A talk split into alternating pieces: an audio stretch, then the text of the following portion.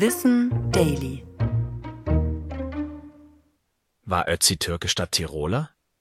Es ist eine kleine PR-Katastrophe für das Ötzi-Museum im Südtiroler Bozen. Denn dort bewundern jedes Jahr Hunderttausende den vermeintlichen Alm-Öhi aus dem Eis. Ein Forschungsteam hat jetzt aber festgestellt, dass Ötzi dunkelhäutig war und fast ausschließlich anatolische Wurzeln hatte.